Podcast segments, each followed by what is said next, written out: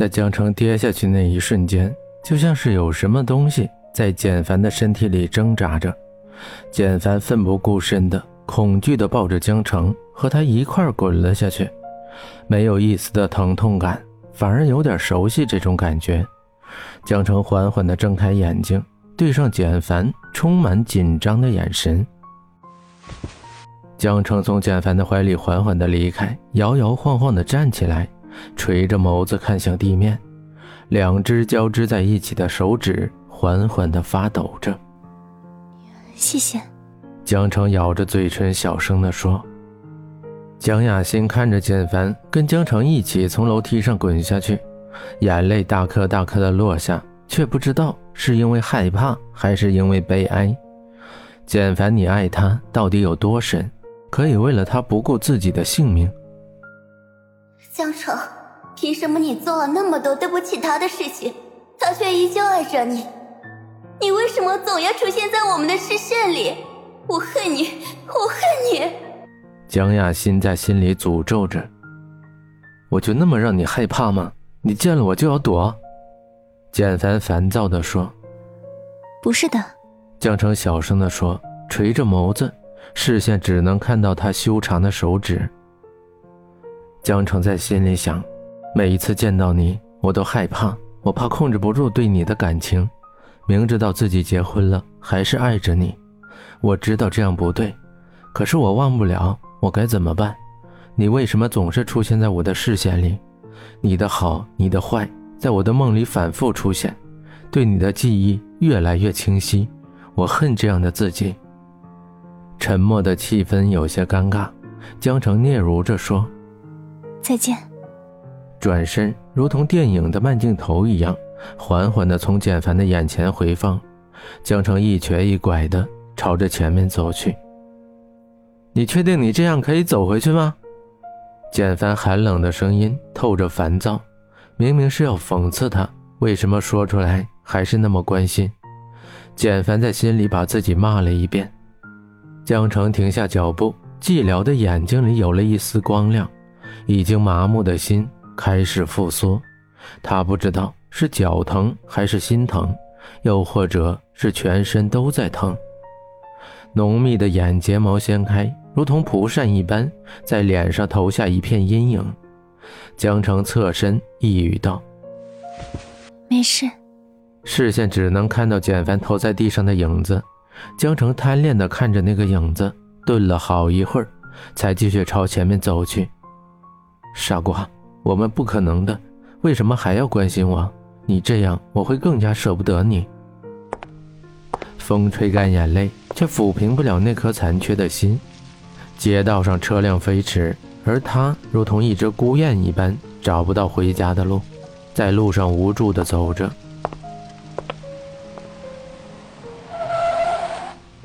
上车！霸道冰冷的声音响起，一辆黑色劳斯莱斯幻影缓缓地在江城身边跟着。江城愣在那儿，看着车窗里镇定的他。如果不是那熟悉的声音，江城真的以为是出现了幻觉。现在是下班高峰期，你确定因为你让大家等着吗？简凡冷冷地说。一阵喇叭声响起，江城往后面看，一大串车停在后面，有些已经开始烦躁地探出脑袋，不悦地骂着。江城赶紧拉开车门，坐了进去。江城还是那个样子，做了事情，脸上装作没有事，眼神却带着害怕。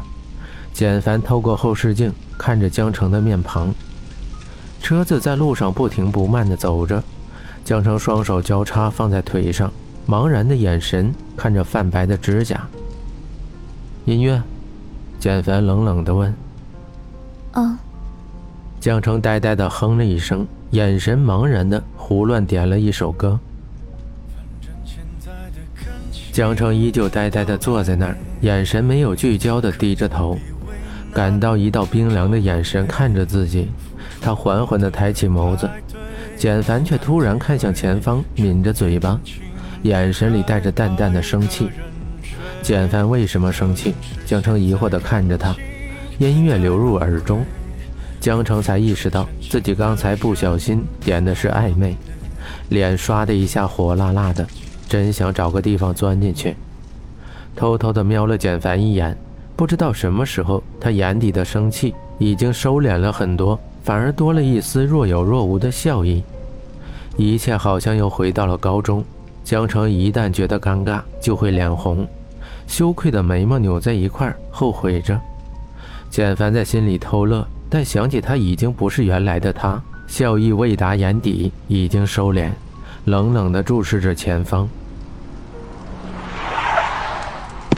车突然停下，江城没有防备地撞到玻璃上，捂着头，皱着眉头，哼了一声：“哼，你也知道疼吗？那你知不知道心死的感觉？”简凡冷笑着，指着自己的心脏。又无力地垂下手臂，江城充满阴阴的眼睛疑惑地看着他，他却不再说话，如水的眸子看着前面。江城抬起头，顺着简凡的眸子看去，才知道原来是红灯了。三年的等待，从满怀希望到失望到绝望，心死的感觉自己长寿了千百遍，可我告诉你，你会相信吗？江城偷偷地看着简凡，依旧是那么的俊朗，只是多了一丝疏离感，冷傲的不可靠近。车子如同发疯的野兽，飞快地在公路上行驶着，从并列的车中间擦过，把其他车甩在后面，左右摇摆地朝着前面急速行驶。以前的江城也许会担心他，劝他为自己的小命考虑考虑，可现在他只是淡淡地看着地面。风从耳边呼啸而过，刮起他的发丝，遮住他的眸子。乱线一样的发丝让江城看起来像个疯子。萧家别墅的大门出现在眼前，简凡重重地靠在靠背上。江城道谢之后，平静地下车。胃里一阵翻腾，扶着垃圾桶狂吐着，一边恨着他，一边又担心着他。该死！简凡握着拳头，猛打着车门，开门踏出去，就看到萧雨已经大步朝着江城走来，满眼的关心，拍着江城的后背。不知道他们说了什么，萧雨担心地看着江城，江城给他一个放心的微笑，两个人可真是如胶似漆呀。简凡扯出一个冷笑，猛地关上车门，朝他们走去。江城嘴角的微笑僵硬，眼神闪躲，而且害怕地看着越来越近的简凡，手不自觉地抓着萧雨的胳膊，怀里的人瑟瑟发抖着。萧雨低头看着江城，他的眸子里写满了害怕，却掩盖不住眼底的爱意。肖总，你的口味好特别啊，专吃别人吃剩的。简凡讥笑着说，眼眸却冷冷地看着江城。江城垂着眸子，心跳到嗓子眼儿，担心了这么久，没想到这一天还是来了，还来得这么快。简凡，伤害我，你真的那么快乐吗？剩下的也不一定不好，要不是浩源集团承让，我怎么可能拿到项目的开发权呢？谢谢伯父愿意把啃不动的东西让给我，还好我没有让他老人家失望。萧雨谦虚地说着，眸子中却带着淡淡的讽刺。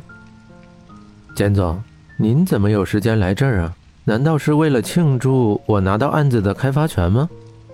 萧雨眼眸温和，却不失气势地说着：“哼，恭喜啊！”简凡紧扭的眉毛渐渐舒展，商业性的笑着说：“恭喜。”他们在说什么？江城倒吸了一口凉气，心里虽然疑惑。但是商业上的事情，他一个小白也不方便介入。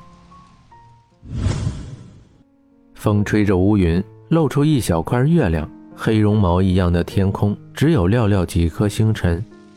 简凡的双腿微微交叉，脚尖点地，端着一杯龙舌兰，站在窗前。没有开灯的室内，只有月光照进来，带点朦胧的感觉。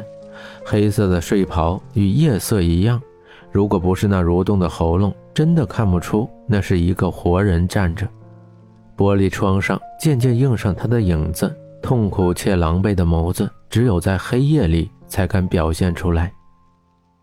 江城，你真狠！商场上的明争暗斗，折磨的只是我的身体，而你却什么都不用做，却足以诛我的心。